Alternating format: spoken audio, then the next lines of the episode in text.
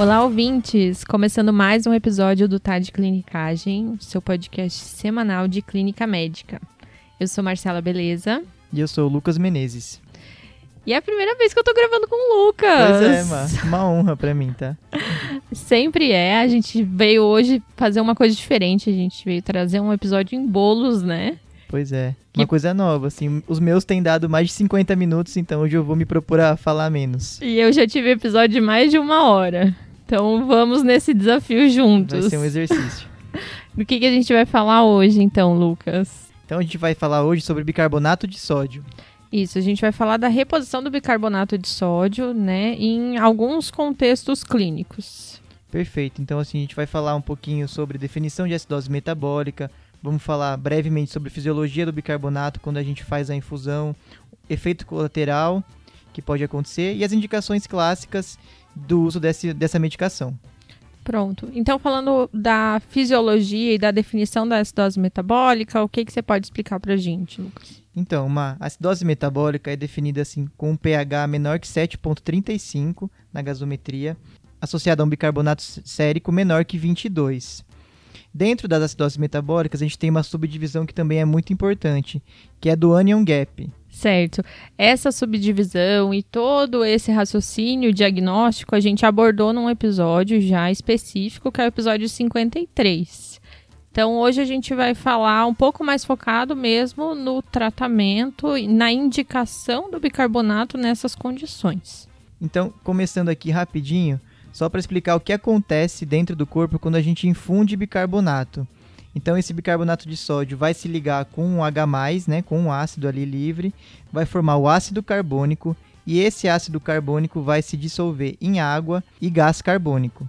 Por que, que isso é importante a gente explicar? Porque isso explica o motivo de quando a gente faz bicarbonato de sódio, garantir que nosso paciente tenha uma ventilação adequada. Porque esse, gás carbônico que eu acabei de falar, que é o produto final da decomposição do bicarbonato de sódio, precisa ser eliminado, senão o pH não vai aumentar. Você não vai ter o efeito alcalótico, que é a principal indicação aqui do bicarbonato de sódio. Então, o que você está querendo me explicar é que no paciente com acidose metabólica, apesar dele ter indicação do bicarbonato, que a gente vai falar um pouquinho mais para frente, ele só vai ter o efeito realmente se ele tiver uma ventilação adequada. Exatamente. Então é importante garantir isso antes de infundir o bicarbonato. Perfeito. Então, Lucas, um dos grandes motivos da gente falar sobre reposição de bicarbonato na acidose metabólica é que atualmente a gente tem uma indicação muito precisa, né? É isso mesmo, mas é um estudo famoso, né, que foi feito na França, é o Bicar ICU. É um estudo multicêntrico que selecionou, randomizou quase 400 pacientes e falando rapidinho do critério de inclusão, só para eu puxar algumas coisas, o paciente precisava ter um pH menor que 7,2, uma, uma, um PCO2 menor que 45, ou seja, não podia ser uma acidose respiratória, certo. o bicarbonato menor que 20, e esses pacientes tinham ou um sulfa maior que 4 ou um lactato maior que 2 milimol por litro. Ou seja, é, era sepse, resumindo. Então, a grande causa de acidose metabólica nesse grupo estudado foi a acidose lática. Exatamente. E a ideia deles, a princípio, era, era provar diferença de mortalidade no grupo que recebeu bicarbonato. Aqui era uma solução de 4,2%, a gente vai entrar nesse detalhe mais para frente. E a ideia era você fazer a infusão visando um pH maior ou igual a 7,3 nesses pacientes. Certo. E o que, que o estudo mostrou? Na análise do estudo, no geral, não teve diferença de mortalidade. Tá. Porém, quando eles foram analisar o subgrupo, viu-se que os pacientes com pH menor que 7.2 e uma lesão renal, na época era o aquinho o critério que eles usavam, mas dá para transpor para o cadigo sem muito problema, então um cadigo 2 ou 3, esses pacientes sim tiveram diferença de mortalidade e de necessidade de diálise depois de 28 dias. Entendi. Então teve uma diferença em um subgrupo e agora a nossa indicação depois desse estudo fica como na hora de repor o bicarbonato? Então, nos pacientes com acidose metabólica lática, né, com sepse, resumindo, então é um pH menor que 7.2 e lesão renal aguda cadigo 2 ou 3. Aí esses vão ter o benefício da reposição do bicarbonato. Visando um pH maior que 7.3. Pronto. E aproveitando o gancho que você falou do tipo da solução que foi encontrada, que foi realizada no estudo, a gente tem alguns modelos de solução. Você quer falar um pouco para a gente como que a gente pode fazer essa reposição? É isso, Marcelo. Então, a solução padrão do bicarbonato ela é 8,4%. É fácil de decorar que é 8 e a metade de 8, né? Então, essa solução de 8,4%, 1 ml dela tem 1 mEq de sódio e 1 mEq de bicarbonato. Tá. O que eu queria passar que é importante é que essa é uma solução bastante hiperosmolar. Muito. Ela é o, mais que o dobro de hiperosmolar que o famoso salgadão, que é o NaCl é 3%. Então, assim, lembrem-se disso quando forem usar um bicarbonato 8,4%. Certo. Então, Lucas, tem essa ressalva de ser uma solução muito hiperosmolar, mas tem alguns pacientes que se beneficiariam dela, né? É isso. Então, assim, apesar de ela ser bastante hiperosmolar, ela vai puxar líquido pro extravascular, ela é concentrada. Então, em pacientes que não toleram volume, que você não pode diluir isso em muitos ml, é uma boa alternativa naquele paciente de UTI que geralmente está com balanço positivo há muitos dias, você não tem muita, você não tem mais como fazer tanto volume, essa solução concentrada é uma boa pedida. Certo. A outra opção seria o que foi feito no Bicar ICU, que é a 4,2%, que é exatamente a metade, então. Isso, eles diluíram essa de 8,4% na mesma proporção com uma de glicose 5% ou água destilada. E aí você tem metade da osmolaridade, fica um pouco mais você consegue trabalhar com um pouquinho menos de efeito colateral do sódio, principalmente. Certo. E a gente tem também a solução bicarbonatada isotônica, que aí para montar você vai pegar 150 ml do bicarbonato a 8,4% e adicionar 850 ml ou de glicosada ou de água destilada. E aí você vai ter uma solução praticamente isotônica e você consegue diluir esse sódio, esse bicarbonato você não puxa tanto volume para o extravascular, mas você vai infundir muito mais volume. Então, esses são mais para pacientes que você quer até hidratar junto com a reposição de bicarbonato. Entendi. Nessa solução fica quanto, ficam quantos mEq de bicarbonato e de sódio? Então, mas essa solução vai ter 1,3% de concentração, que, va que vai equivaler a 0,15 mEq por ml, tanto de sódio quanto de bicarbonato. Fechou. Graças ao poder da edição, a gente tem essa resposta. Exato. Mas assim, Lucas, a gente estava comentando aqui também que, apesar da gente fazer todos esses cálculos de MEC, de solução, na verdade a gente vai escolher a reposição que é mais apropriada de acordo com o volume que a gente está infundindo e vai avaliar a resposta baseada na gasometria, mais ou menos essa é a ideia? É isso mesmo. O próprio estudo do, do Bicar SU, eles faziam a reposição de mais ou menos 125 a 250 ml da solução a 4,2% e coletavam uma gaso entre 1 e 4 horas depois da infusão. Beleza, com o objetivo de daí normalizar a acidose metabólica. Exato. Beleza, Lucas. Vencido então o contexto da acidose lática com lesão renal aguda, a gente vai para indicações um pouco mais nebulosas. Então, no restante das acidoses láticas, como que a gente fica? É isso, Maia, é o que você falou, aqui a gente está entrando num terreno mais de opinião de especialista, sem muita evidência. Na acidose metabólica sem é, lesão renal aguda, a ideia principal é reverta a sua causa da acidose metabólica lática, ou seja, é, trate a sepse, enfim, reverta a causa base. Caso o pH fique menor que 7.1, a maioria da literatura é a favor da reposição de bicarbonato. Por quê? Tem efeitos deletérios, que até são questionados por algumas pessoas, mas diminui contratilidade cardíaca, por exemplo. Então a ideia aqui é você ganhar tempo para reverter a sua causa base, não que o bicarbonato vá ser a cura da sua acidose metabólica, você só vai ganhar tempo com a infusão dele. Tá certo.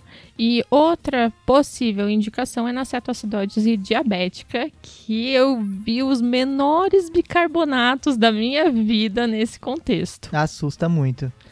Mas aqui a ideia central é evite ao máximo fazer o bicarbonato. Porque é muito claro a fisiopatologia são cetoácidos que são gerados por falta de insulina. Então, quando você pensar em dar bicarbonato para uma acidose, para uma cetoacidose, dê mais insulina. Acho que a ideia que tem que ficar é essa. Você não quer fazer o bicarbonato. Existem alguns estudos que mostram até piora no desfecho desses pacientes que usaram bicarbonato mais precoce. Perfeito. Então, seguir o protocolo de correção da cetoacidose diabética e cada lugar vai ter o seu protocolo. E se vocês quiserem se aprofundar mais, também tem episódio sobre isso, que é o 121. Só para não falar que não existe nenhum número mágico, um pH abaixo de 6.9, você tem alguma aí liberdade para fazer um pouco de bicarbonato. Tá bom, então a gente é até mais permissivo no pH da acetoacidose. Bem mais permissivo, exato. Outra indicação aqui do uso do bicarbonato nas acidoses são as acidoses hiperclorêmicas, ou seja, com onion gap normal, porque aqui a fisiopatologia delas é perda de bicarbonato e não formação de ácido. E aí entrando nessa entrando nesse terreno das acidoses hiperclorêmicas, a gente pode ter duas acidoses combinadas, calculando o famoso delta delta. Tá, vamos lá, rememorar. Que é o quanto o anion gap diminuiu em comparação à queda do bicarbonato. Entendi. Se esse delta de anion gap dividido pelo delta do bicarbonato for menor que 1, ou seja, eu perdi muito mais bicarbonato do que o anion gap caiu, eu tenho uma acidose metabólica de non-gap normal junto com a acidose metabólica de non-gap aumentado. Então, por isso que eu já falei, tem indicação de bicarbonato aqui também. Certo, Lucas. Então, passadas as indicações, a gente resolveu repor bicarbonato. No que, que eu tenho que ficar de olho que pode acontecer de evento adverso para o meu paciente? Perfeito, Marcela. Então, como a gente já explicou, é uma solução muito é uma solução com muito sódio. Uhum. Então a gente tem que tomar cuidado. Por exemplo, 50 ml da solução a 8,4% num adulto de mais ou menos 70 quilos pode aumentar entre 1 e 1,5 da natremia sérica dele, Certo. que é bastante coisa, vendo que às vezes a gente faz bastante dessa solução em algumas situações. Uhum. Então acho que esse é o primeiro ponto para a gente ficar atento quando for fazer a solução mais concentrada, principalmente. Perfeito. Outra coisa que a gente tem que ficar atento é na quantidade de volume que a gente vai fazer. Aqui a preocupação já é mais com aquela solução isotônica, porque você vai infundir um, um litro ou 500 ml dela no paciente. Outra situação que pode gerar um efeito colateral deletério para o paciente, ainda mais naquele- naqueles que não toleram volume. Entendi. Às vezes a gente está falando do paciente com lesão renal aguda, óleo anúrico e a gente tem que ficar muito preocupado com o volume mesmo, né? Isso. Outro ponto que pode acontecer com a infusão do bicarbonato é que a gente infunde justamente pensando em aumentar o pH sanguíneo. E aumento no, no pH tende a diminuir o nível de cálcio ionizado, porque aumenta a ligação dele com a albumina. Então, principalmente em pacientes chocados, que a gente quer manter um cálcio sérico até para um limite mais superior da normalidade, lembrar de talvez corrigir, algumas vezes até mesmo empiricamente, no paciente que está entrando com muito bique e está com uma instabilidade hemodinâmica. Muito bem. Então a gente falou de ficar atento ao sódio do paciente, ao cálcio e, obviamente, à infusão de volume que a gente está fazendo. É isso. Lucas, então fechamos o nosso episódio de reposição de bicarbonato na acidose metabólica aguda, né? É isso, Marcelo. Acho que deu para passar os conceitos gerais e mais importantes para a prática clínica. Isso. A gente referenciou vários episódios, a gente sugere que todo mundo vá ouvir. Se tiver qualquer dúvida, pode deixar lá nas nossas redes sociais que a gente responde. A gente tenta responder, é isso aí. Lembrem então de seguir a gente nas redes sociais, assinar o nosso guia TDC para continuar se atualizando tudo que tem de novidade a gente revisa e deixa para vocês em formato de podcast e de texto lá no nosso site tadeclinicagem.com.br. Vamos para os salves, Lucas? vamos, vamos sim. Quem que você vai mandar salve hoje? O meu salve hoje é para todos os meus R iguais da Nefro desse ano, agora que a gente superou o primeiro mês de residência. Estamos todo mundo se acostumando. Um Então- salve para todos. Estão evoluídos. Salve, gente. Mereceram. O meu salve vai para o nosso ouvinte, o José Ismair. Ele pediu salve já tem um tempo e a gente estava muito corrido, muito cheio de salve para dar, mas finalmente chegou, José. Um salve para você que nos ouve há tanto tempo. Um salve, José. Com isso encerramos o episódio então, Lucas. É isso, Marcelo. Muito obrigada. Valeu, agradeço. falou. Tchau, tchau.